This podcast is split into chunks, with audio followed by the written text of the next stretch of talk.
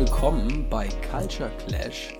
Wir haben es tatsächlich geschafft. Äh, wir haben so viel positives Feedback bekommen und sehr wenig negatives Feedback. Und wir sind jetzt das zweite Mal hier im OMR-Studio in Hamburg. Das heißt, wir sitzen wieder in der kleinen Gartenhütte. Es ist schön warm und äh, bei mir, bei uns, Stefan, sind heute, nee, ist eine ein, ein Gast und den wird Stefan gleich anmoderieren. Vorab aber wie immer unser Disclaimer. Das heißt, wir haben uns auf die Fahnen geschrieben, dass wir hier ein bisschen satirisch, humoristisch unterwegs sind und die Branche auch auf die Schippe nehmen. Das heißt, äh, bitte fühlt euch als Hörer nicht angegriffen, sondern nur entertained.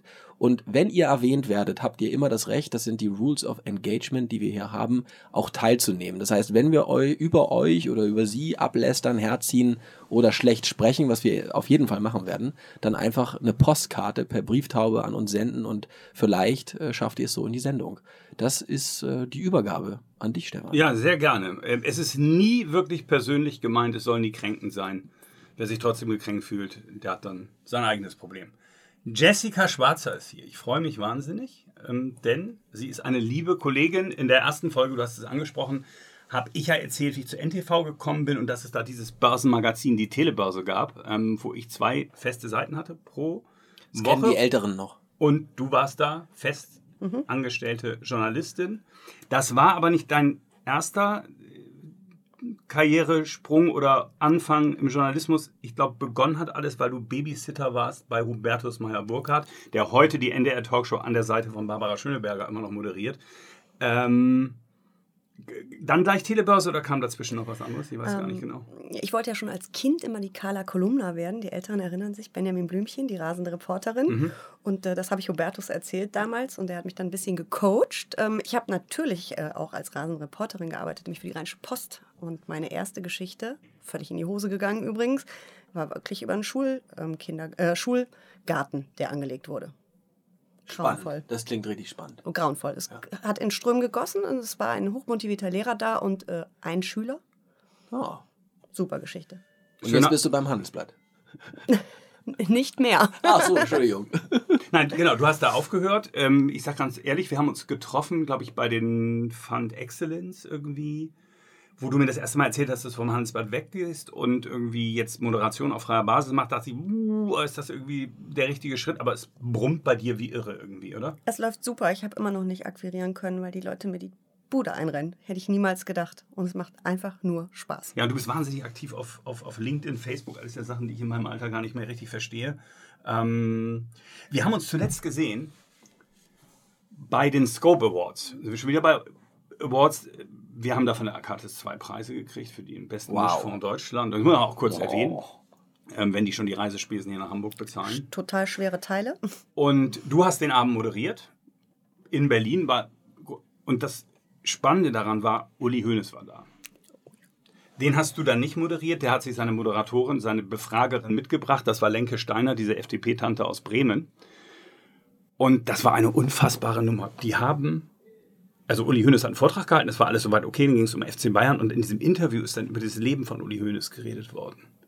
Und diesen Part, der da mal hinter so über Vorbilder und Motivation und von Werte. jungen Menschen und genau. Werte, ganz Werte wichtig. Vor, Uli Hoeneß sprach über Werte, Vorbild und dieses Thema, diese Knastzeit, ist überhaupt nicht angesprochen worden. So als hätte das nicht stattgefunden. Und jeder im Publikum wusste das natürlich. Also, Dabei ist das doch das Spannendste an ihm ja, überhaupt. Eben, ne? eben. Und, da, und da hat er bei mir wahnsinnig verloren, weil ich finde, das hätte dazu gehört, dass er das mit erwähnt und auch, auch über seine Fehlstellen. Er hat eigentlich Aber nur geredet, wie, wie, wie geil der FC Bayern ist, wie erfolgreich ähm, und wie erfolgreich und geil er ist und über das Thema. Oder? Aber vielleicht war das seine Bedingung, als er mit Florian Schöller gesprochen hat. Er hat gesagt, geh mal zu, ich komme gerne vorbei, aber über den Knast reden wir bitte nicht. Ich denke auch, dass das so, so war. Gewesen also sein. es war ja auch abstrus. Ich war ja fürs Handelsblatt, ich war schon freiberuflich, aber ich arbeite ja immer noch fürs Handelsblatt. Fürs Handelsblatt auf deren äh, Payroll da und habe es moderiert. Und ähm, in dem Moment, wo eben er kam, wurde ich rausgenommen, was mir auch recht war. Ich habe von Fußball keine Ahnung, wirklich gar keine Ahnung. Ich habe, glaube ich, auch. Ja, Lenke Steiner aber auch nicht. Ja, ich habe aber sogar erster FC Bayern München gesagt in der Moderation, die hinterher erzählt wurde. Leicht schief gegangen. Ja, Gab es da nicht mal eine Fußballreporterin, die Schalke 06 gesagt hat oder sowas? Die dann auch, auch gesagt hat, die Frauen brauchen wir ja gar nicht. Das, das war irgendwie so 70er, 80er Jahre oder so. War. Ja. Also wirklich, ich habe da gar keine Ahnung. Ich bin da eher beim Eishockey zu Hause. Äh, ja, ich fand es auch echt abstrus. Und ich habe dann im Nachhinein den Fehler gemacht, äh, weil ich ja immer auf Social Media äh, Fotojagd bin, auch noch ein Selfie mit ihm zu schießen. Oder ein Foto, das hat, glaube ich, jemand gemacht. Und da habe ich aber auch ordentlich äh, Kritik einstecken müssen. Echt? Ja, ja, ja. Knastbruder hast du das Ja, Hashtag wieso, angegeben, oder? Nein, aber wieso denn ein Verurteilter, ähm, ja, was war er, Steuerhinterzieher, ähm, auf so eine Bühne dürfte und äh, warum, wie man sich denn mit dem fotografieren lassen könnte? Ja, aber das ist eine Frage, die können wir dem Florian Scholler mal äh, stellen. Du kennst den? Ich habe den schon mal kennengelernt. Ah ja, okay. Schon zweimal. Also ich ich habe den da gesehen, der hat auch meiner Ansicht nach einen unsäglichen Vortrag gehalten, hat so, so eine Trump-Lobhudelei gemacht. Also er kann hier in den Podcast kommen, also es ist gerade angekündigt, wenn er sich dafür irgendwie... Ich weiß nicht, ob er sich traut, ne? Er ist ein bisschen ängstlich. Aber das war, es war sonst ja eine tolle Veranstaltung, aber da haben wir uns zuletzt gesehen, da hast du auch ein Foto gepostet, wir saßen beim Essen und danach schon irgendwie 1000 Likes ähm, drauf gehabt. So, und was du gemacht hast, das habe ich ja immer mitverfolgt. Ähm, du hast ja neben dem Gabor Steingart diese Deutschland-Dinner, zu denen ich, weil ich bin Handelsblatt-Abonnent, seitdem ich 16, 17 bin, zahle da jeden Monat, äh, habe nicht mehr die Pa- Papierversion, die PDF-Version. Und du hast sie alle interviewt, oder? Merkel? Nee, das war, äh, Schäuble? ja, ich habe nur den Aber du, du hast den Rahmen Ich habe den moderiert. Rahmen, also ich war der grüßt August, kann man sagen, das Nummern-Girl. Ich bin äh, quasi diejenige, die durch den Abend, durch äh, den ganzen Ablauf... Das heißt, du hättest die Kanzlerin umbringen können. Du bist so dicht an ihr dran gewesen, du hättest sagen können, es ist Schluss. Äh, da gibt es auch eine sehr witzige Geschichte. Ähm, Gabor Steingart äh, ist ja sehr spontan und er hatte äh, bei der Generalprobe spontan die Idee, wir schenken Frau Merkel ein Sparschwein. Also musste irgendjemand los und ein Sparschwein besorgen. Das wurde dann ein riesengroßes, ich glaube, es war ein pinkfarbenes Plastiksparschwein, bestimmt 30, 40 Zentimeter lang. Und wer hat den Hosenanzug dafür besorgt? Moment. Zehn Und Kilo dann, schwer? Ähm, hieß es, ja, aber das können wir ja nicht machen. Das ist ja nicht mit BKA abgesprochen. Da muss ja wirklich alles abgesprochen werden. Wer übergibt's denn? Und Steingart guckt mich an. Das macht die Frau Schwarzer. Ich saß also relativ weit vorne, musste dann, als ich merkte, es geht dem Ende zu, also die Diskussion, ähm, musste ich irgendwo zur Seite und dieses Sparschwein holen. Da guckten schon so ein paar BKA-Jungs ein bisschen nervös. Das war in der Tüte. Die hatte ich dann unter mir am Tisch stehen. Die wurden immer nervöser. Dann habe ich es irgendwann rausgeholt und bin dann nach vorne gegangen. Und was ich nicht gemerkt habe, dass hinter mir diese ganzen BKA-Jungs aufgestanden waren, die waren ja auch überall verteilt und immer weiter hinter mir her kamen. Und als ich Steingart das Schwein übergeben hatte, mache ich einen Schritt zurück, weil ich wieder weg wollte von der Bühne und trete erstmal einem BKA-Menschen auf den Fuß. Also ich war kurz davor, der Länge nach, mit dem Sparschwein vor der Bühne zu liegen ähm, und festgenommen in zu werden. Amerika hätten sie dich einfach weggetackelt, getasert und Abgeschossen. abgeknallt. Sofort. Ja. Kopfschuss, Bumm. das war's. Aber es war Kollateralschaden. Also ich hörte nur hinter mir auch Leute lachen. Also es muss, glaube ich, bescheuert ausgesehen haben Ja, von bestimmt, hinten. ne? Ja. Oh, da kommt jetzt was. Oh, da kommt was. Da kommt was. Da kommt Ja, ein Einspieler. Als, als wenn ich es vorbereitet hätte. oh, lass mal hören. Immer wenn es um Krieg geht, sind am Ende weniger vorhanden und es gibt immer Gewinner und Verlierer. Und ich habe die Absicht, mit unseren Partnern, die VW in der ganzen Welt hat, der Sieger zu sein. Oh mein Gott. Ich glaube, Was für eine Ansage. Wir sind alle drei noch hier. Ja. Es gibt nicht weniger, es sind alle noch da. Aber wo das kam mit Scharfschützen, habe ich gedacht, ist das jetzt der passende Da Einspieler. hast du es einfach mal ganz galant reingeknallt. Und weißt du, was ich mir überlegt habe, als ich das eben gehört habe? Wenn Herr Winterkorn verurteilt wird. Ja, es wird ja nun in deutschen Gefängnissen nicht gefoltert, aber man könnte ihn ja nach Guantanamo auch bringen. Kein Waterboarding, sondern das von Piech läuft 24 Stunden lang in der Zelle. Aber mit, die, sowas mit kann diesem auch nur ein Mann bringen. Sprachduktus. Das kann auch nur ein Mann bringen, so ein äh, Sprachbild Ja, und unfassbar. mit diesem Duktus. Das ist unglaublich. Ja, aber ey, da muss ich ihn verteidigen. Ich finde, das ist, ich, ich finde, das ist wahr. Ne? Also es ist, es ist zwar äh, unerhört, was er da sagt, aber es ist einfach wahr. Ja, man findet aber doch vielleicht auch ein anderes Bild. Für Ja, natürlich. Ja, und es würde heute nicht mehr gehen. Ich glaube, warum? ich glaube heute, das war ja 90er Jahre, diese, diese Lopez. Ja, für den Volkswagen geht's nicht mehr, aber für andere, ich meine, andere Unternehmertypen machen, Maffei?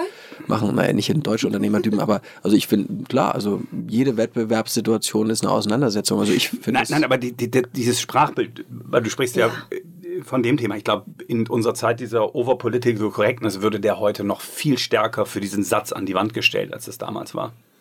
Das glaube ich auch, aber ich finde es ich find's trotzdem, also ich finde es erfrischend. Wobei es Piech wahrscheinlich auch egal Nicht von. Volkswagen jetzt, ne? aber ich finde es erfrischend, weil es viel Wahrheit in sich trägt. Ne? Ich komme ja aus dem Gründerbereich und äh, das ist einfach so, wenn du gerade in dem Bereich unterwegs bist, dann gibt es drei, vier Player, die bewerben sich um eine Monop quasi Monopolstellung irgendwo im Digitalbereich und holen sich ihre Investoren und dann wird geschossen, bis nur noch einer steht, der eine hohe Bewertung hat. Ja. So, also insofern äh, finde ich das finde ich das zwar krass, aber irgendwo Aber auch stimmt. lebensnah. Stimmt. Klar, es Ja, bildet die Realität ab. Ja, so ist das. genau. Ja. Fressen und am Ende ganz, und man muss ja am Ende eines sagen, der Piech hat ja wirklich Volkswagen zu einer Riesennummer gemacht.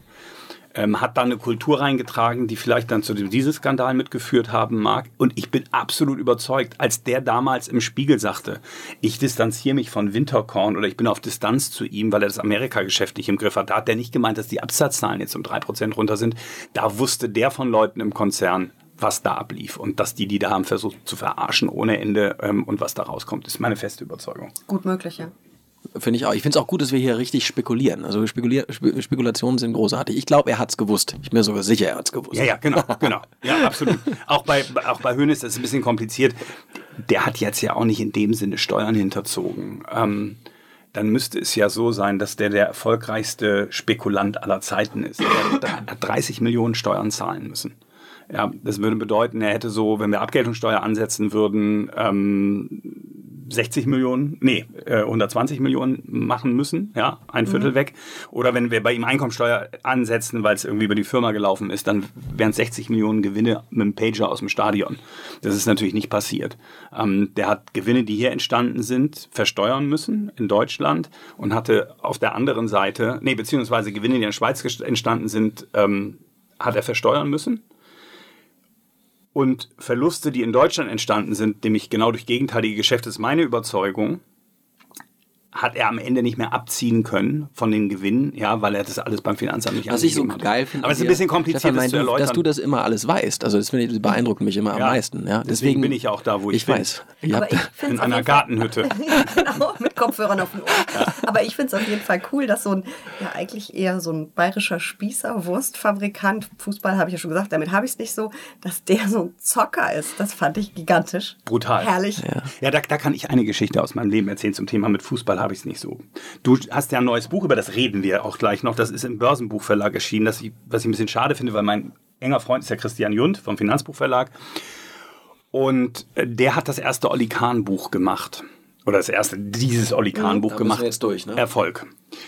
Und das kam raus zum Abschiedsspiel von Olli Kahn, Nationalmannschaft gegen FC Bayern München. Und ich glaube, er stand eine Halbzeit jeweils in, in, in, in einem Tor.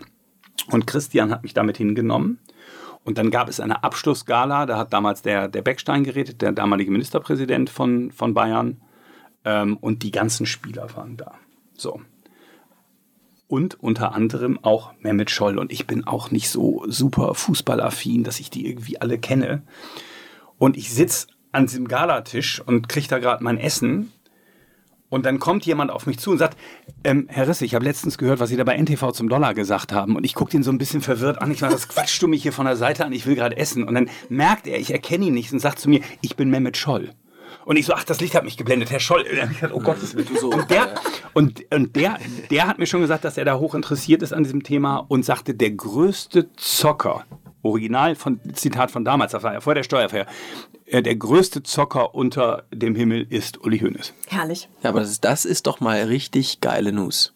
Das finde ich Ja. super. Also Mehmet Scholl, vielleicht kann er das nochmal verifizieren. Ja? Vielleicht hört er ja mit. Ja, dann kann er Ganz sicher. mal Wer hört diesen. Podcast also nicht? Erstens richtig und erstens kann er verifizieren, dass er immer deine Beiträge bei NTV geschaut hat Mhm. und zweitens kann er das Zocker-Zitat nochmal absichern. Und die gibt's ja weiter, die Beiträge jetzt nur in also- gewandel gewandelter Rolle. Du stehst jetzt nicht mehr als Fragesteller vor der Kamera, sondern gibst die Antwort. Genau. Und, schon relativ lange, ja. Und das ist auch eigentlich die Rolle, die mir besser passt, weil ich weiß, weiß nicht, ob ich das im ersten Podcast erzählt habe. Ich bin ja aus, also von der Redaktion aus Berlin. Also ich da war, war, war die Hauptredaktion von NTV in Berlin. Ich bin ja immer zurückgepfiffen worden. Die, zu viel eigene Meinung, Stefan. Du bist nicht der Experte. Der Experte ist der andere, dem musst du die Fragen stellen. Und ich so, oh ja, aber der Experte hat mal gar keine Ahnung von Börse. Das hat mich so ein bisschen genervt. Deswegen glaube ich, bin ich auf der Seite des Schreibtisches da besser aufgehoben. Aber findest du das hin und her, wenn man hin und her springen muss, die Phase hast du ja auch gehabt, das finde ich manchmal ganz schön ähm, kompliziert, weil ich werde jetzt manchmal eben auch als Buchautorin, als Expertin eingeladen Mhm. oder heute, muss ich mich ja auch zurückhalten. Warum? Ich nicht anfange, euch Fragen zu stellen und das hier mal Mach doch. drehe. Okay, dann drehen wir Dreh doch gleich. mal.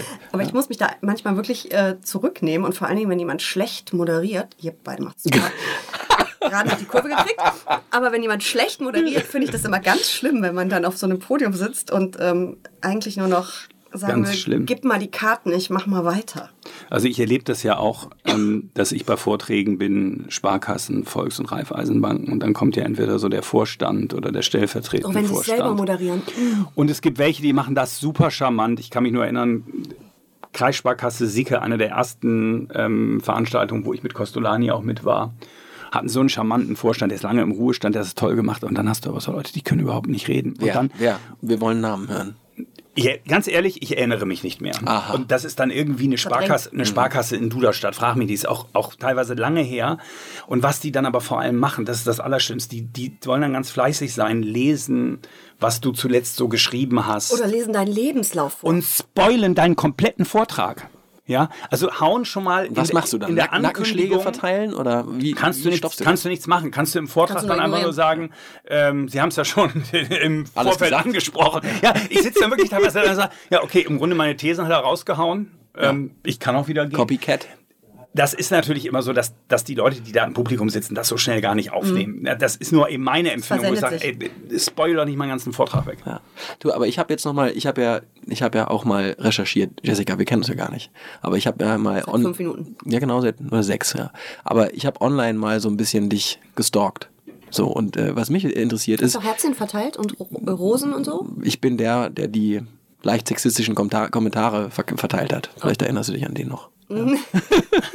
Nein, Aber und nicht das, unter deinem Namen. Und das ist natürlich nicht, Nee, nur kein Anfänger. sowieso. Ja, so, ähm, und das, was mich interessiert, ist, du bist ja in dieser Männer, also ich komme ja so als Gründer in den Finanzbereich und krieg's auch, glaube ich, von links und rechts ein paar Mal ab, weil was will ich eigentlich hier? Nur Kerle? Du, das ist schon mal okay, damit geht's, ist in Ordnung, aber dass man von außen reinkommt, ist sowieso, das ist ja alles so ein ganz, ganz da kennt jeder jeden und es klüngelt und ich habe so ein Bild gesehen, da saßt du mit sieben Männern in schwarzen Anzügen alleine in einem roten Kleid auf der Bühne. Sparkassenrot.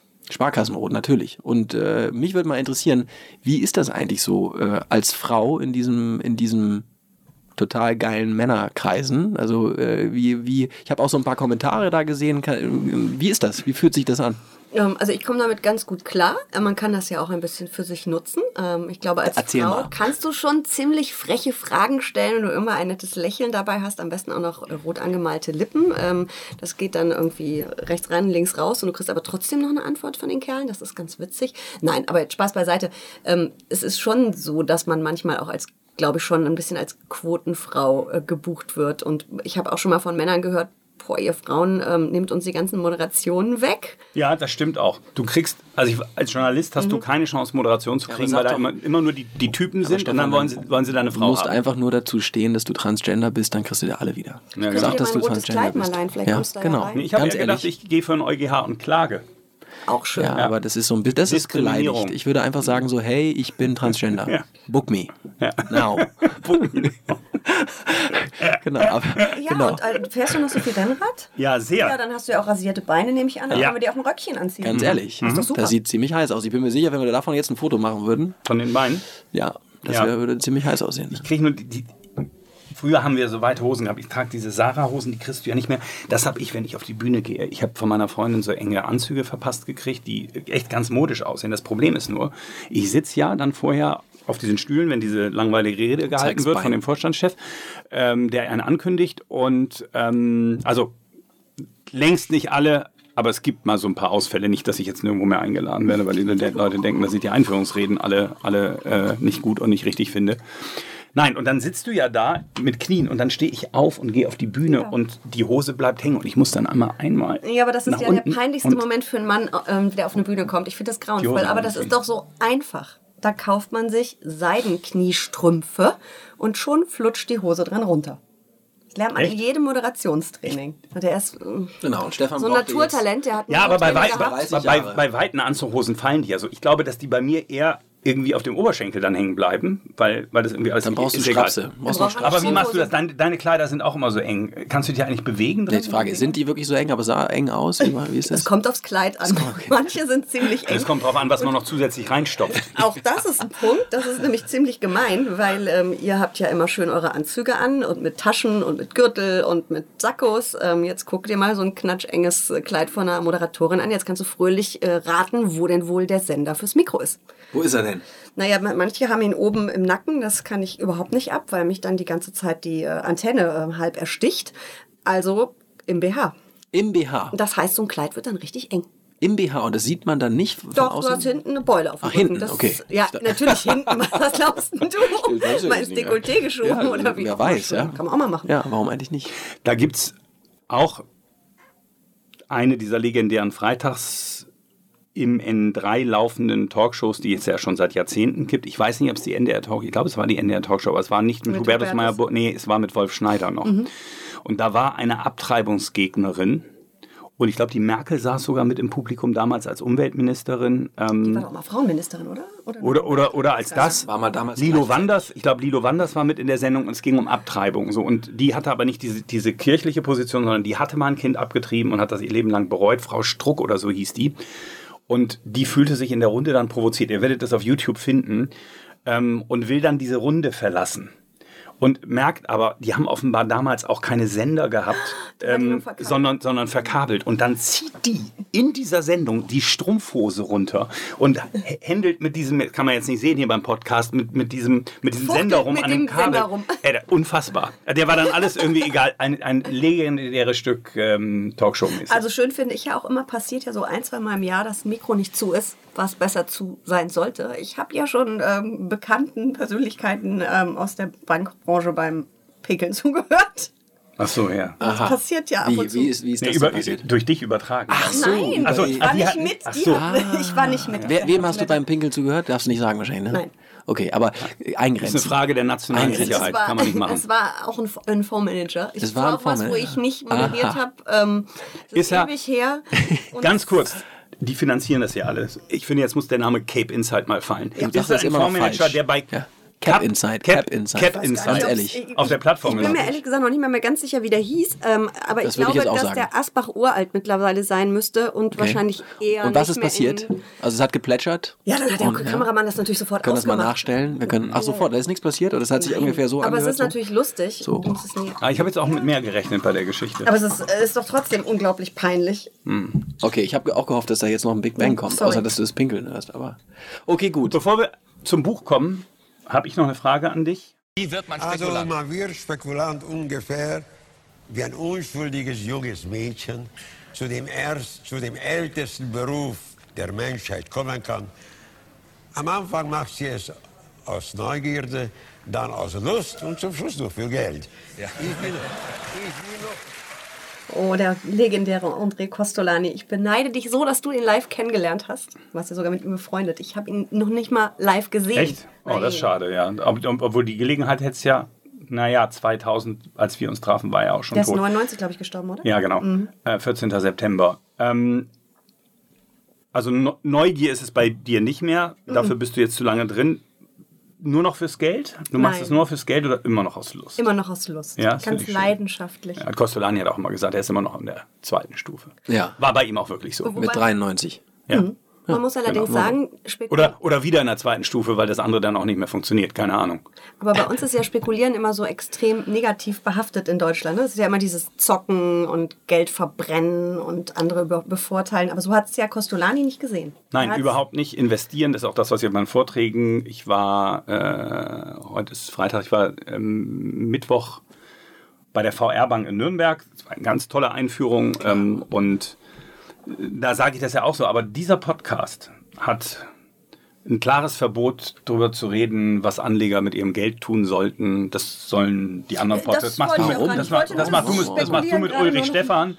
ähm, nein, Costolani hat eben auch gesagt, und du hast völlig recht, wir haben im ersten Podcast auch darüber geredet. Man spekuliert auf die genau. Zukunft und wie sich etwas entwickelt oder setzt auf die Zukunft und hat halt. Und es ist ein intellektuelles Vergnügen, das Ja. zu tun. Du hast ein Buch geschrieben. Ja. Das muss man, das gehört einfach dazu, wenn jemand ein Buch schreibt, damit sie sich kein Millionär angeln muss.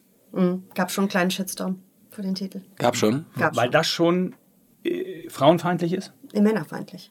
Och Gott. Warum ist denn das männerfeindlich? Ja, da hängt doch ein kleiner Mann an der Angel auf dem Cover. Na und? Das ist mir auf LinkedIn vor Monaten, als ich das Cover kriegte und total stolz war, weil ich so süß finde. Man muss kurz beschreiben. Es hängt also ein Arm, eine lackierte Hand von oben ins Cover rein und daran. Ist das deine lackierte Hand? Nein, eine Angelschnur und an der Angelschnur unten am Haken äh, hängt halt ein kleines Mannequin. Wir können das fotografieren und posten mit Super, dem Podcast. Also ganz ehrlich, die, die, die Version für Männer würde ich auch lesen, ne?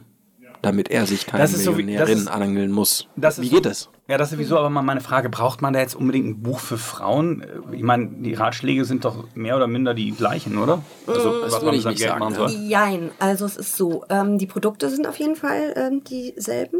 Das ist auf jeden Fall so, ob es nun Aktie, Aktienfonds ist oder eine Versicherung, was auch immer. Das Buch geht ja nicht nur um äh, Geldanlage und Aktien, sondern ähm, um Finanzen, um Geld insgesamt. Also fängt an, dass du zu Hause ausziehst und dann erstmal deine Alltagsrisiken absichern musst. Ähm, das sind dann Versicherungen. Dann kommt die, das erste bisschen Vermögensaufbau. Dann kommt der erste Job. Vielleicht kriegt man vermögenswirksame Leistungen. So geht das immer weiter.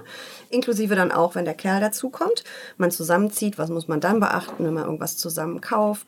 Immobilien. Und dann geht's ja vielleicht auch mal schief, was dann passiert. Scheidung. Ja, also das ist so einmal äh, das gesamte Paket. Und ähm, also Frauen wollen anders angesprochen werden als Männer. Ihr seid ja so Testosteron gesteuert, höher, schneller, voll weiter, Quatsch, volle voll. Pulle. Okay, gut, ich gebe es zu. Und Frauen wollen irgendwie ein bisschen anders abgeholt werden. Wie denn? Also eher so in ihrer Lebenssituation. Und die sind, legen auch ein bisschen anders an als Männer, aber nicht schlechter. Wie? Erzähl mal. Naja, Frauen sind ein bisschen, äh, wenn man sie fragt, in Umfragen sicherheitsorientierter als Männer. Mm, Die äh, gucken sich Produkte, das erzählen auch Berater, sehr, sehr viel genauer an. Also es ist ein bisschen, wahrscheinlich ein bisschen lästig, uns Frauen zu beraten, weil wir noch die 95. Frage stellen. Während ihr euch die Blöße ja immer nicht geben wollt, dass ihr es eigentlich gar nicht verstanden habt. Aber Und sagen, ja, hier, komm. es sind ja 10% Mach mal. Rendite, die mir da versprochen werden, nehme ich trotzdem. Ach, nehm, ich nehme es doppelt. Also es ist ein bisschen, ähm, Ma- Mach mal. Mach mal. Wir schätzen, dass bei allen drei Projekten ein Betrag dabei zur Debatte steht, der ganz deutlich unter 50 Millionen Mark liegt. Wir reden hier eigentlich von Peanuts. Fast jeden Monat fällt ein Bauträger in dieser Republik um. Ich kann nur sagen, so what? boah, Hilmar Kopper und die Ja, so what, komm. Ja, sagt, der, Peanuts-Affäre. sagt, der Mann einfach, Peanuts fragt die Frau 95 Mal nach. Ja, genau. Ja. 50 die fragt, wo Millionen. sind die 50 Millionen? Der Mann sagt, so what? Die sind Ja, weg. so ist die sind das. weg. Kann auch mal passieren.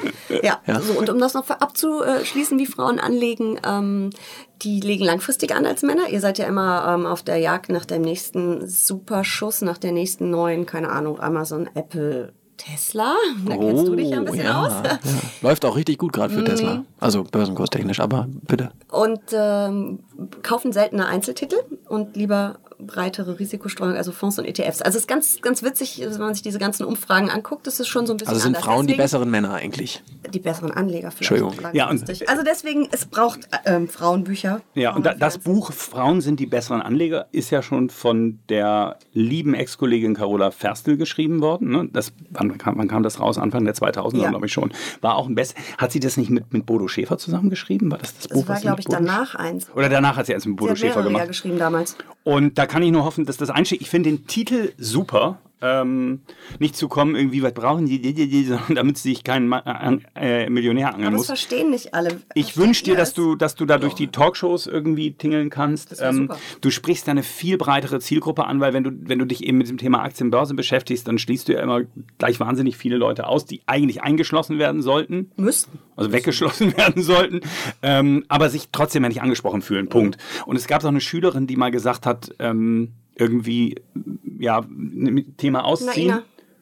Du, Mit dem ich kann, Ja, du weißt ja, wahrscheinlich steht das ja in, Nee, in das deinem steht Buch nicht drin. drin. aber du meinst, glaube ich, ähm, Naina, die gesagt hat, ich kann ähm, Gedichte in drei Ja, oder vier Ka- Sprachen Kafka- analysi- Kafka irgendwie analysieren interpretieren. In mehreren Sprachen, aber ich weiß nicht, was eine Hausratversicherung, Mietvertrag und so weiter ist. Ähm, die hat sich äh, Gabor Steingart dann gleich geschnappt, ehemaliger Handelsblatt-Herausgeber. Und ähm, da war ich auch mit im Team. Wir haben dann ein ähm, Orange bei Handelsblatt entwickelt. Das ist ein Jugendportal und da war sie lange Zeit auch mit an Bord. Okay, cool. Und die ist ganz witzig. Aber, Aber, aber ich habe noch eine Idee für dich. Also es gibt in St. Petersburg und in Moskau Schulen für junge Frauen, wie man sich einen Millionär angelt.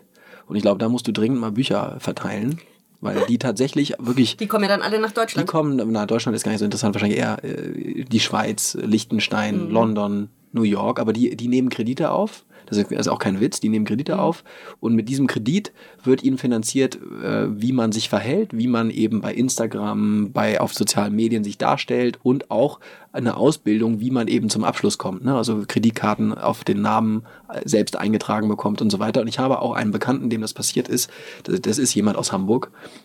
Und der ist übelst Namen? ab. Ja, das darf ich jetzt nicht, aber ist äh, äh, auch, auch ein ehemaliger Fondsmanager und dem ist das passiert und der ist äh, wirklich bitter abgezogen worden. Das Wow. heißt, die sind wirklich äh, wie Red Sparrow mäßig sind die, werden die ausgebildet, nehmen Kredite aus, werden re regelrecht importiert, weil das ein sehr profitables Geschäft ist und die gehen dann raus und die gehen wirklich auf die Jagd, ne? Aber du weißt, woran sich dieser Titel anlehnt. Nee. Nachdem ich ja meinen kleinen Shitstorm kriegte auf LinkedIn, habe ich ja den Einstieg in das Buch ein bisschen verändert. Du weißt aber, worauf es anspielt. Du bist ein bisschen älter, du müsstest es jetzt eigentlich Ist schon deutlich wissen. älter. Ach komm, damit sie sich kein Millionär angeln muss.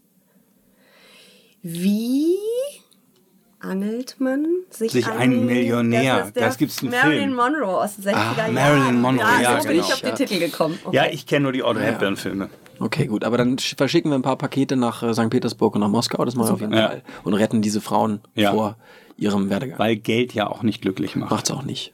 Habe ich Bis gehört. zu einem bestimmten Grad schon. Oh, das wird jetzt richtig philosophisch hier. Naja, aber ich meine, wenn du gar kein Geld hast und auf der Straße leben musst und fast verhungerst, ähm, das Oh, ist das dann nicht so knaller. Also hab- bis zu einem bestimmten Grad, da gibt es auch Studien, macht's glücklich, weil du dann eben sorgenfrei, halbwegs sorgenfrei leben kannst. Also musst natürlich immer noch gesund sein, jetzt glücklich, äh, verliebt, was auch immer, aber du hast dann wenigstens nicht so diese Es gibt eine. Definition, der ich mich restlos anschließe, und das ist, Geld ist gespeicherte Freiheit.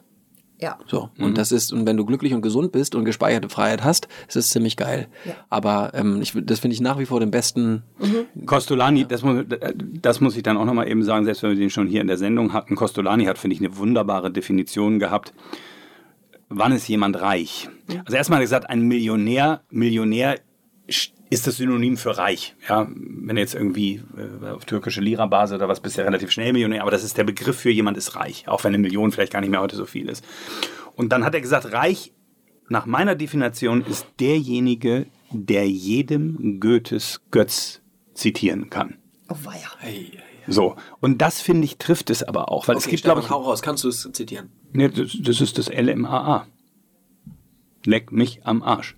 So, Ah, dass du, wusste ich gar nicht. Ich, deswegen hat er das so höflich ausgedrückt, aber ich muss das jetzt übersetzen, weil ihr es nicht Ich kennt. dachte, da kommt jetzt ein riesen Riemen, den du zitierst. Nein, aber das, das, ich meine, es ist aus dem Faust. Da bin ich aber auch schon wieder. Das heißt, du bist nicht reich. Sowieso nicht. Definitiv. Nein, aber, aber das ist der Punkt, Schade. weil ich glaube, es gibt viele Leute, die natürlich jederzeit aussteigen könnten. Ja, so ein Winterkorn konnte schon wahrscheinlich zehn Jahre bevor er irgendwie Vorstandschef wurde, war der wahrscheinlich schon reich.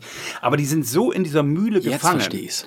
Und die, die sind natürlich reich im Sinne von Geld, aber sie sind so gefangen, dass sie am Ende doch wahnsinnige Abhängigkeiten haben und eben nicht sagen können, du, kein Bock, ähm, ich lasse es einfach bleiben. Das fand ich immer als, als Definition Finde ganz ich schön. spannend. Ich habe es äh, im Buch auch so ein bisschen dieses ähm, ja unabhängig, finanziell unabhängig zu sein. Genau, als diese Ziel, finanzielle Es zu Unabhängigkeit. werden und es zu bleiben. Ist ja auch die Unterzeile vom Titel. Und äh, ich habe dann auch das so ein bisschen definiert. Das ist ja für jeden was anderes, was unabhängig ist. Ne? Das einen, für den einen kann es sein, den Kerl vom Hof jagen zu können und immer noch klarzukommen. Oder einfach mal seinen Job zu kündigen und sich selbstständig zu machen. Oder ein Sabbatical sich jederzeit zu leisten. Oder mit drei Millionen auf dem Konto in Rente zu gehen. Das hat ja jeder so seine eigene Definition. Was ist denn deine? Also, meine ähm, hat sich ein bisschen geändert im vergangenen Jahr. Eben dadurch, dass ich äh, nicht mehr beim Handelsblatt bin, dass wir uns getrennt haben ähm, und ich mich dann selbstständig gemacht habe, Wer hat mich sich da eigentlich von wem getrennt? Auch wir uns irgendwie so voneinander. Das, euch äh, auseinandergelebt? ja, ich hatte ein bisschen. Ich glaube, der Sex war schlecht. Ich glaub's auch, Genau. ganz ehrlich. Ich hatte ein bisschen schwierige Rolle. Ich bin halt äh, auf der einen Seite Leiterin Journalismus live gewesen, auf der anderen Seite war ich immer noch in der Redaktion. Also ich war Verlag und Redaktion, das war immer so ein Gezerre und Geziehe. Man kann es dann irgendwie keinem richtig recht machen. Und dann haben wir lange verhandelt über andere Jobs und dann ist mir auch das eine oder andere angeboten worden. Und da war halt klar, wenn ich dazu jetzt nicht Ja sage, dann trennen wir uns. Und da dieser Job nicht für mich in Frage kam, haben wir uns dann getrennt. Aber wir sind im Guten auseinandergegangen. Also ich arbeite ja immer noch ab und zu fürs Handelsblatt und moderiere auch noch ähm, weiterhin wahrscheinlich die Scope Awards. Ähm, Wow. Dann sehen wir uns wieder, gibt es wieder Ja. Awards. Also deswegen, ähm, für mich war, ist dann finanziell... Welcher Straftäter kommt nächstes Jahr? Ja, mal gucken.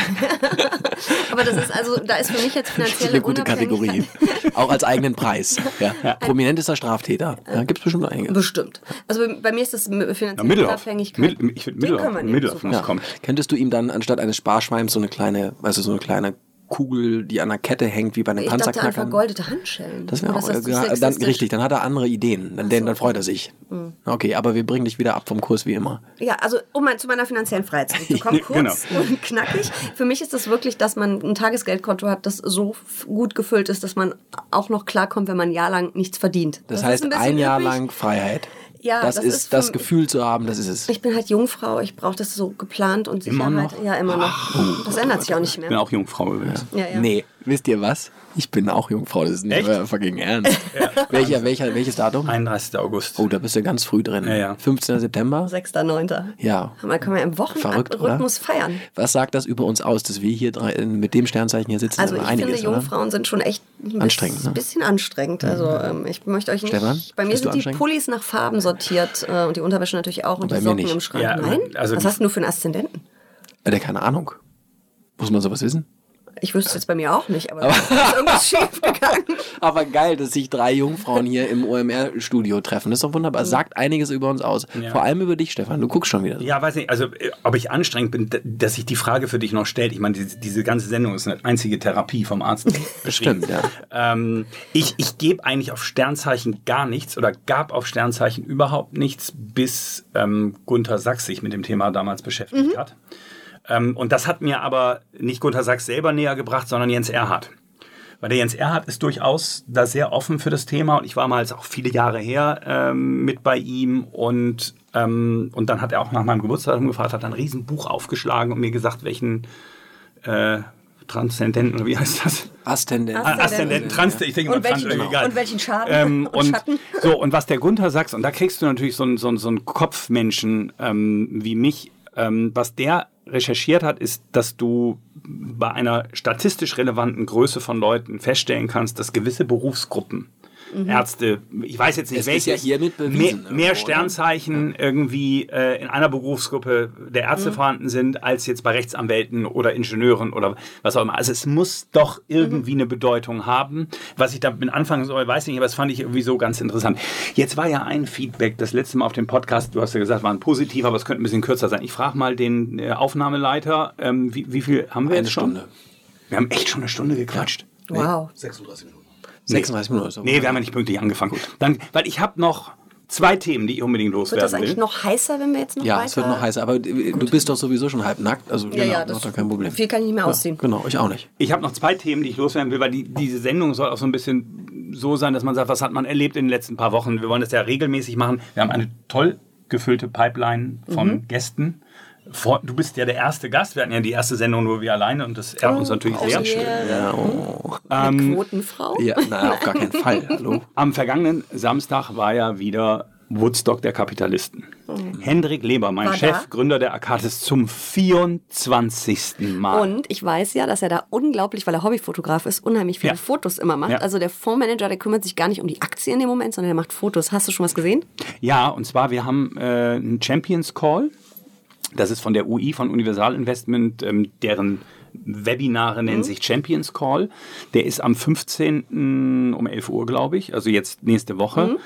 Und ähm, da hat er jetzt die Präsentation vorbereitet, sind ganz viele Fotos aus Omaha drin. Kann sich auch jeder noch anmelden. Moderiert im Übrigen wird das von Volker Schilling, den wir am 21.06. hier haben. Das wird lustig. Ähm, und das hat, also als Leber da vor 24 Jahren das erste Mal hinkam, war das ja noch eine kleine Veranstaltung. Weißt du, wie viele Leute da jetzt sind? 42.000. Ich- Mein Maßstab, ich bin ja Bremer, ist die Bremer Stadthalle. Ich meine, was geht, da gehen, glaube ich, weiß nicht, 15.000 rein oder so maximal.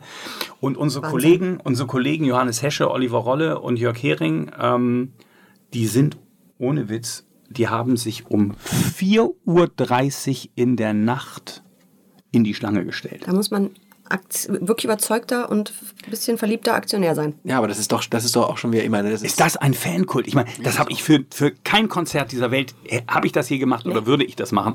Auch mm, für keinen. Also, Würdest würde du es für Buffett machen? also wir, ich war ja letztes Jahr dabei, Henrik Leber fährt, er fährt immerhin mit seiner Frau und dann nimmt er immer Mitarbeiter mit aus dem Unternehmen, auch oft welche, die dann irgendwie neu sind. Ähm, und, und ich bin- war letztes Jahr, ich habe ja mein, mein, mein erster Arbeitstag war am 2. Mai, weil 1. Mai ist ja Feiertag. Mein Arbeitstag begann an Bord einer United Airlines Maschine. So, Großartig. und dann sind wir nach äh, Omaha geflogen über schlechte Chicago. Fluglinie, oder? Wie? Leider eine sehr schlechte Fluglinie aus meiner Erfahrung. Ja, kam, Gut, was soll's, ja. ist jetzt nicht so doll. Okay. Aber ich freute Was mich, dass ich da dann? hinkomme und weil ich hatte ja auch mal drüber gelesen. Ähm, und wir sind dann, glaube ich, so um, weiß ich nicht, so, so halb sieben oder so. Und da war die Schlange schon, weiß ich nicht, 500, 600 Meter lang. Und wir saßen dann relativ weit hinten. Ähm, und ich habe dann noch so einen Platz erwischt, wo die Amerikaner kühlen ja Konferenzsäle runter wie ein Kühlschrank. 12 Du frierst dich tot. Und da kam oben die kalte Luft. Wenn ich die vier Stunden hier sitze, kannst mich danach, äh, ist der nächste Teil meiner Arbeitszeit, dass ich eine Grippe habe. Und da ist aber ja eine Messe angegliedert mit diesen ganzen Produkten von, von Buffett. So nichts, was ich jetzt, also Klamotten, die ich kaufen würde und in der Freizeit tragen Cherry würde. Und dann, Coke. dann habe ich mir aber da so eine, so eine Fließjacke gekauft. Ketchup. Er liebt Cherry Coke. Er liebt Cherry Coke, genau.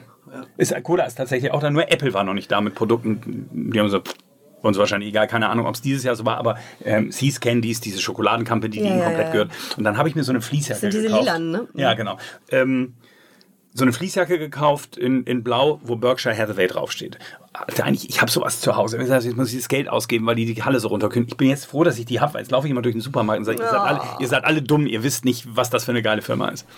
Und vor allem möchtest du doch nur eins, du möchtest, dass die Leute für einen Moment da glauben, dass du für die arbeitest. Das Für- ist für Berkshire, doch. Ja, genau. ja. Du sagst so, ja, go- guys, sorry guys, ich bin nicht mehr bei Arcadis. Aber du ja, weißt, das ist ein Missverständnis, ich bin jetzt bei Ich bin jetzt bei Berkshire. Ja, und aber das- Ich bin der ich Nachfolger rede von Buffett. drüber. Ich Ja. wollte es gerade sagen, Buffett ist ja jetzt kritisiert worden, dass er seinen potenziellen Nachfolger immer noch nicht auf die Bühne holt. Also wahrscheinlich, weil du gar nicht Das da warst warst. du, ne? Doch, aber dieses Jahr, dieses Jahr war das so, dass die doch deutlich mehr Raum gekriegt haben und er stärker auch jetzt von denen gesprochen hat. Ich sag mal, ich meine Manga, man kennt ja den Charlie Manga Aber die hier in Deutschland 90. nicht so. Ähm, äh, der, der Manga Der, ist der, der Nachfolger ist 90? Nein, Nein, nein, dein- Charlie Manga ist 95 Ach so, und Buffett ja. Mhm. ist 89 jetzt.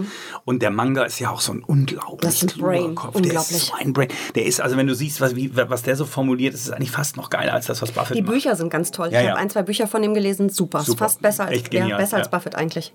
Ja. Also da- das äh, wollte ich einfach mal loswerden. 42.000 Leute und unsere Mitarbeiter, also denen auch nochmal vielen Dank, weil Henrik Leber kam dann, glaube ich, irgendwie später dazu. Und dann, waren, dann haben die erzählt, waren zwei Mädels, die haben sich in die Schlange angestellt und wollten dann, also ganz früh, Schlange, wollten dann ihre Plätze für 500 Dollar an irgendwelche Chinesen verkaufen. Und das hätte Smart, auch sehr geklappt. Ja, aber, aber die Security hat gesagt, weil du kriegst ähm, so einen Shareholder-Ausweis. Und den musst du haben, um in die Halle zu kommen, weil der weist dich aus als Shareholder. Wenn du Aktien kriegst, kriegst du so ein, so ein, so ein, Ding zum Umhängen, so eine Plastikkarte. Und das hatten die natürlich nicht, weil dann musst du ja eine stimmberechtigte Berkshire-Aktie haben. Ja. Das sind ja nur diese großen. Und dann haben wir gesagt, nee, nee, ihr dürft ja eh nicht anstehen. Aber wenn du die hättest, dann könntest du da die Plätze verkaufen. Genau, und mit der, mit der Jacke an Chinesen da. sowieso. Ja? Mit den Chinesen ja, die überall. Aber du hattest zwei Themen, du wolltest uns Ja, ja, aber noch was beglücken. äh, hier. hast du denn nicht irgendwas erlebt? Gibt es irgendwas Neues bei Cape Insight, außer dass es jetzt einen Reiter für die Podcasts gibt, damit man die auch mal findet? Das ist natürlich sehr Ja, genau, das ist so, das ist so, und das, da haben wir jetzt mal richtig Gas gegeben. Da hat Stefan so lange Druck gemacht, ja, dass er sich selbst immer wieder anhören kann. Ja, dann kriegt lauter WhatsApps, ja, Philipp, du, das klappt noch Ich nicht und ich, ich finde mich wieder nicht Ja, und genau. ich sehe nicht gut aus auf dem geht Foto alles nur um und mich. macht neue Fotos und genau, das haben wir auf jeden Fall hinbekommen. Aber nee, ich glaube, das, das Spannendste der letzten zwei Wochen, ehrlich gesagt, für, für mich persönlich ist immer noch so ein bisschen äh, mitzubekommen. Ich hatte ja vor Cap Insight ein anderes Baby, das war Sonnen, das war ja ein Energieunternehmen, was jetzt an- das ist Solarien Genau, Solar- und äh, Energiespeicher. Und das ist verkauft worden an Shell.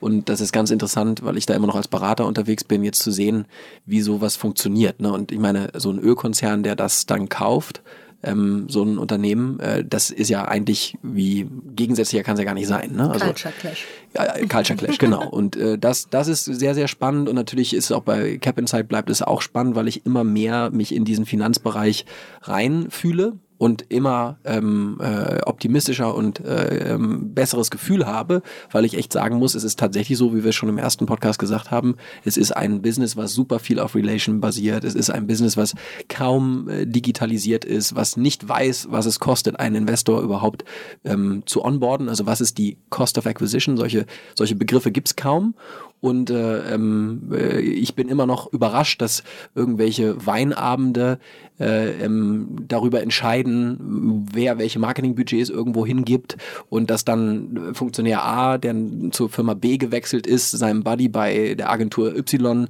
nochmal was zuschiebt und ähm, das stimmt uns sehr froh, weil wir wissen, wir können nachmessen, äh, was wir machen und das kann im Markt keiner, aber ich glaube, das reicht für Cap Insight Ja, ich glaube, wir haben witzigere Themen als äh, Total Cost of Acquisition von Investoren. Ja, aber trotzdem, wir waren essen. Sein Bruder ist nämlich Gastronom Aber hallo, und hat fünf Restaurants und hat auch eine Sendung auf N3, eine Kochsendung. N3 gibt es nicht mehr. Das war, als du NDR, ähm, genau, als, als in Costolani, als. Costolani noch lebte. Genau, jetzt Ja. heißt das NDR. NDR, genau. Ähm, eine, eine, eine, eine Kochsendung, der kam auch vorbei. Wir waren in einem Restaurant. Ähm, man muss das nicht bewerben, weil das immer ausgebucht ist. Botan Botanic, Botanic District. District, muss da genau. unbedingt sofort wieder hingehen. Ist ein bisschen weit von Rissenweg, wo ich hier wohne. Aber ähm, und da hast du mir gesagt, dass immer mehr von den, von den vor allem auch großen Formboutiquen auf die Plattform kommen und euch, euch Ja, ich meine, es ist der Pitch ist ja ganz simpel. Ne? Also ich meine, erstens machen wir ganz coole Formate, siehe unseren Culture Clash hier, ähm, und zweitens können wir zeigen jedem unserer Kunden und Partner, ähm, was wirklich passiert. Ne? Das heißt, man sieht, welche User interagieren. Wir laufen stramm auf die 10.000 äh, Business-User zu, die auch verifiziert sind. Das heißt, die Cap Insight Community wächst und Wann man seid ihr live gegangen? wir sind erst live gegangen im äh, September offiziell, im September 2018. Das heißt, wir sind jetzt gerade mal neun Monate am Markt und dafür ähm, sind wir mega happy. Und es geht uns auch gar nicht darum, jetzt irgendwie da äh, was übers Knie zu brechen, sondern ähm, unsere Ziele sind klar. Wir wollen die kritische Masse an Finanzprofis auf die Plattform holen und ich glaube, wir haben unsere Nische gefunden und das ist super geiler Content. Alle relevanten Informationen inklusive Ratings äh, sind kostenfrei ähm, und natürlich die spannendsten Namen der Branche. Das heißt, wir äh, vergleichen und analysieren alles, was es gibt und wir sind wirklich unabhängig ähm, und wir sagen auch zu denen, die schlecht sind, dass sie schlecht sind. Das heißt, bei uns darf sowieso nur auf die Plattform, wer unter den Top 40 Prozent seiner Peer Group überhaupt ist. So und ähm, weil wir wir brauchen 25 Prozent des Marktes, mehr brauchen wir nicht. Ne? Ähm, Habt ihr die ETF-Anbieter auch auf der Plattform oder die? ja, also Comstage zum Beispiel ist dabei, ähm, aber wir merken, dass der, dass jetzt auch gerade die, die so ein bisschen so das Wackeln im Markt dazu führt, dass doch wieder aktiv gemanagte Fonds interessanter werden und jeder sich so ein bisschen so fragt, okay, was sind denn die Konterstrategien am Markt? Und ähm, wir haben jetzt zum Beispiel gerade Bellevue auf die Plattform geholt im Healthcare-Bereich, die super geile Produkte haben. Ähm, wir haben aber auch Pimco oder Franklin Templeton auf die ähm, raufgeholt und wir mögen natürlich Produkte, die erstens sehr geil performen, zweitens spannende Fondsmanager haben, die wir dann vorstellen, ob im Podcast oder in jeder Art und Weise und die eine Story haben, also ein Produkt, was einfach eine, eine Geschichte auch erzählt. Ne? Deswegen ist der ETF bei uns, der ist da und der ist ja auch notwendig und der wächst auch weiter, wie wir alle wissen. Aber so ist es, ne? ähm, gerade in der B2B-Community, bei den Profis ähm, äh, ist eher in, Interesse daran, was ist, äh, was ist ähm, im aktiven Bereich gerade los und wie entwickelt es sich da und welche Newcomer kommen. Und darin sind wir auch sehr gut. Also PEH Empire ist zum Beispiel ein Newcomer, den wir gerade featuren, der super geil unterwegs ist, aber auch eine ganze Reihe von anderen. Und äh, ja, das läuft Ich, sehr ich gut. weiß, warum ich nicht drüber reden wollte, weil er merkt, wenn er anfängt. da kann ich nicht mehr aufhören. Dann mache ich den Stefan Risse. Aber, ja. aber, so, aber so muss das ja auch sein, wenn du irgendwie begeistert bist für eine Sache. Ich bin nach wie vor mega begeistert. Ich kann es gar nicht glauben. immer dass begeistert, äh, das finde ja, ich so schön. Die Ja, sind auch und- nicht so fed up. Und, Und das so. finde ich auch so klasse, obwohl du natürlich jetzt in unserer Branche unterwegs bist. Du kommst eben eigentlich aus dieser Gründer, du kennst den Thelen, du kennst die Samba-Brüder, glaube ich, persönlich. Du Ja, kennst natürlich also- Elon Musk. Ja, Na klar, ich meine Ähm, ganz ehrlich und Die genau. ersten drei für- kenne ich auch bei Elon Musk, und muss ich bei Elon passen. Musk, für den habe ich vor allem, ich kenne ihn nicht, ich habe für ihn gearbeitet. Und äh, wenn man für ihn arbeitet und für ihn, fünfmal war er in Deutschland und ich durfte das alles selber äh, vorbereiten. Damals haben wir noch ganz wenig Personal gehabt. Und er war in Deutschland und du hast den nicht getroffen. Doch, klar, immer. Also, du kennst ihn ja. Ja, klar. Persönlich, ja, aber, sagen. äh, genau, aber das, ich meine damit, es gibt einen Unterschied, ob du ihn kennst, weil du ihn auf einer Veranstaltung mal kennenlernst. Ne? Es Ja. gibt ja viele, die den Markt so, ja, kennenlernen. ja, oder- oder ob du für ihn gearbeitet hast im, im deutschen Markt, der für Tesla extrem wichtig war. Also für, Ja. für Elon war, ähm, war immer der Nimbus, wenn du es auf der Autobahn geschafft hast Mhm. und wenn du in Deutschland Zahlen zeigen kannst, dann ist das gerade gegen die Luxusmarken in Deutschland der Durchbruch. Das heißt, ich hatte Fluch und Segen zugleich, nämlich dass, dass der gesamte Vorstand war extrem nervös, immer wenn es um Deutschland ging. Und äh, aber ich kam mit ihm klar und ich habe das auch hammerhart für mich benutzt. Ja, und deswegen habe ich Folgendes mir überlegt. Ich laufe ja so durch die Welt und ähm, dadurch, dass du diesen Podcast machst, könnte ich mir vorstellen, dass so ein paar Leute aus der Gründerszene auch zuhören. Und ich werde, wenn ich das schaffe, alle zwei Wochen, hier immer eine Geschäftsidee vortragen, die ich aber nicht umsetzen kann, weil ich mit 50, ich werde kein Gründer mehr. Ich weiß mach jetzt schon, was was ich- kommt. Warum was ich, was, was ich, nee, weil ich mache das, was ich mache, viel zu, viel zu, viel zu gerne, ehrlich. Also, ähm, ich habe folgende Geschichte. Ich bin jetzt ein paar Mal bei Ärzten gewesen. Ich hatte Rücken und so. Und dann, dann bist du bei einem Orthopäden und dann bist du beim MRT und äh, zum Augenarzt muss ich auch noch. Das hatte jetzt mit dem Rücken nicht so viel zu tun. Und das war dann jetzt so geballt, das, wo ich mich schon vorher mal bei Arztbesuchen gefragt habe, sag mal, das gibt's ja überhaupt nicht. In, in unserer digitalen Zeit kriegst du das Clipboard in die Hand und musst jetzt von Hand ausfüllen, wer du bist, diese ganzen Fragen beantworten. Ich habe mir gedacht, sag mal, Und du brauchst kann man, eine Lesebrille in unserem kann man, Alter. Genau, kann man nicht eine App entwickeln, ja, wo ich meine Daten eingebe, alle relevanten, die für, für Ärzte an sich und dann für spezifische Ärzte kann ich das anklicken und die haben eine Lesemaschine und lesen das aus. Das habe ich einer, einer von den Sprechstundenhilfen habe ich das gesagt. Erfinden Sie das, wir nehmen das als Erste. Aber das müsste es doch eigentlich, das, Das- ist doch das nur ein ist Ding so von ich habe Schnittstellen. ich weil hab Stefan ja auch versucht, da schon so ein bisschen zu coachen in seiner Ja. Erwartungshaltung, weil wenn er ehrlich ist, denkt er, würde er jetzt gerne schon ein paar Aktien emittieren so. auf die Idee. Und ich bin mir sicher, wir, wir holen mal einen Gründer rein, ähm, dass der ein oder andere Gründer gerade vor, vor Lachen vom Stuhl fällt, weil, äh, ne, weil es natürlich die Idee zu sagen, wir digitalisieren den Patientenbogen. Ich mal habe es ja auch gesagt, ne, wir haben ja schon beim Essen drüber gesprochen. Ich habe dir schon knallhartes Gründerfeedback gegeben und gesagt, ich kann es mir einfach nicht vorstellen, dass, dass das nicht auf der, ja, das auf ist der mir, ganz ehrlich, das ist mir auch egal. Ich will nur bei meinem nächsten Den Arztbesuch. nicht ausfüllen. Es nützt mir nichts, wenn das einer gegründet hat und irgendwo in der Garage eine App. entwickelt. Da muss irgend so ein Sales-Team raus und soll das an diese Ärzte verkaufen, dass ich da hinkomme mit meinen Daten, dass da drauf Okay, liegt. aber dann machen wir jetzt mal einen Aufruf. Aber es hört ja vielleicht einer Ja, zu. genau, genau. Hört jemand zu, Ja. der das schon macht. Und wenn es jemand macht, dann bitte Brieftaube mit Postkarte an uns, also an Cap Insight in der kleinen Johannesstraße 9 in Hamburg und einfach mal ranschreiben, weil dann kriegt ihr hier Werbezeit und vielleicht ja, Gründerkapital. ja, wer weiß, Ja. ne, weil ich wenn ich eins weiß über den Risse ist, der sitzt fett. Der hat richtig, der hat seinen Mhm. Finger am Abzug. Ganz sicher. Aber ist es nicht eigentlich so, dass das sowieso schon alles digital ist? Weil ich meine ganzen Sachen mit der Versicherung mittlerweile über eine App das steuere. alles Das Zeug digital. muss da ja drin Aber bei- sein. Das muss doch nur einer Ja, rausziehen. aber bei, genau, aber bei dem Augenarzt, der hat dann diesen Bogen, den ich mit meiner grausamen Handschrift ausgefüllt habe, den hat er dann eingescannt, eingescannt vor sich gehabt. Ich habe dann auf seinem Bildschirm gedacht, das, das gibt's doch gar nicht. Und als die Sprechstundenhilfe mir sagte, ach, das wäre so schön, weißt du, mit solchen Augen, das wäre so toll, das würde uns die Arbeit hier so erleichtern. Und es ist überall so, es ist überall Dann kann es so. sein, dass dein Hemd offen war und du sie mit Nein. tiefen Augen angeguckt hast. Nein. Und sie gesagt hat, es wäre so schön. Ja. Stefan.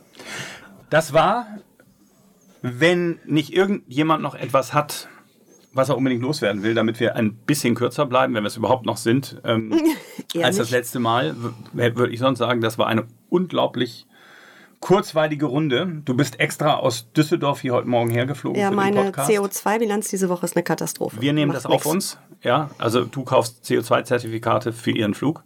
So wird's gemacht. Vielen, vielen Dank. Philipp, danke. Danke Ähm, euch. Ich freue mich. euch. Gemacht, ja. Genau, wir haben tolle Gäste. Volker Schilling habe ich schon angekündigt, aber ähm, Wir haben wir müssen nicht alles verraten. Start-upler, genau. Genau, der nächste ist ein Start-upler, Ja, den ich genau. auch schon kenne, weil ich, aber das können wir alles Das dann erzählen. Dann also, wir Wirecard, habe ich gehört, nehmen wir aus Visier mit ihm. Ja. ihr da draußen, wenn ihr bis hierhin gehört habt, ähm, dann vielen Dank fürs Zuhören bis hier. Wenn ihr vorher abgeschaltet habt, dann äh, hört ihr den Dank nicht mehr. Ähm, Pech gehabt. Pech gehabt. Selbst schuld. Und auf jeden Fall wieder einschalten. Danke. Tschüssi. Tschüss. Tschüss.